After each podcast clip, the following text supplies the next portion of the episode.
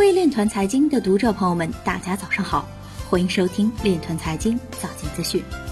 今天是二零一九年十一月七日，星期四，农历亥年十月十一。首先，让我们聚焦今日财经。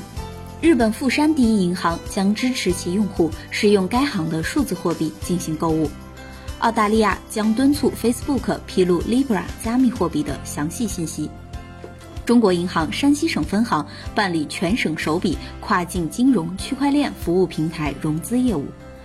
重庆市委常委表示，充分利用重庆先行先试优势，探索区块链加金融。生意宝表示，正积极研发区块链在供应链金融场景的应用。长沙市民拼团投资比特币被骗百万元。五百彩票网发布中国彩票行业区块链白皮书。乐施会区块链保险支付系统已成功向斯里兰卡农民支付理赔。Coinbase 法律主管表示，私营企业应建立美国数字美元。万象肖峰表示，说服企业采用区块链技术现在可能仅需六天。今日财经就到这里，下面我们来聊一聊关于区块链的那些事儿。据人民网武汉十一月六日消息。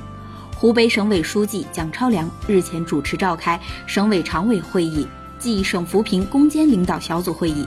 会议指出，要认真学习贯彻习近平总书记在中央政治局第十八次集体学习时的重要讲话精神，用发展的眼光和战略的高度看待区块链技术，抢抓机遇，把区块链产业打造成为推动全省经济社会发展的新引擎，加强政策引导和支持，强化基础应用研究。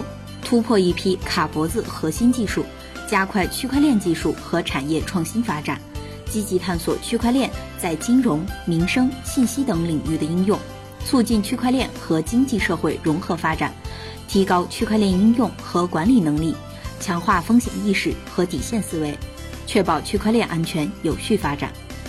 以上就是今天链团财经早间资讯的全部内容，感谢您的关注与支持，祝您生活愉快。我们明天再见。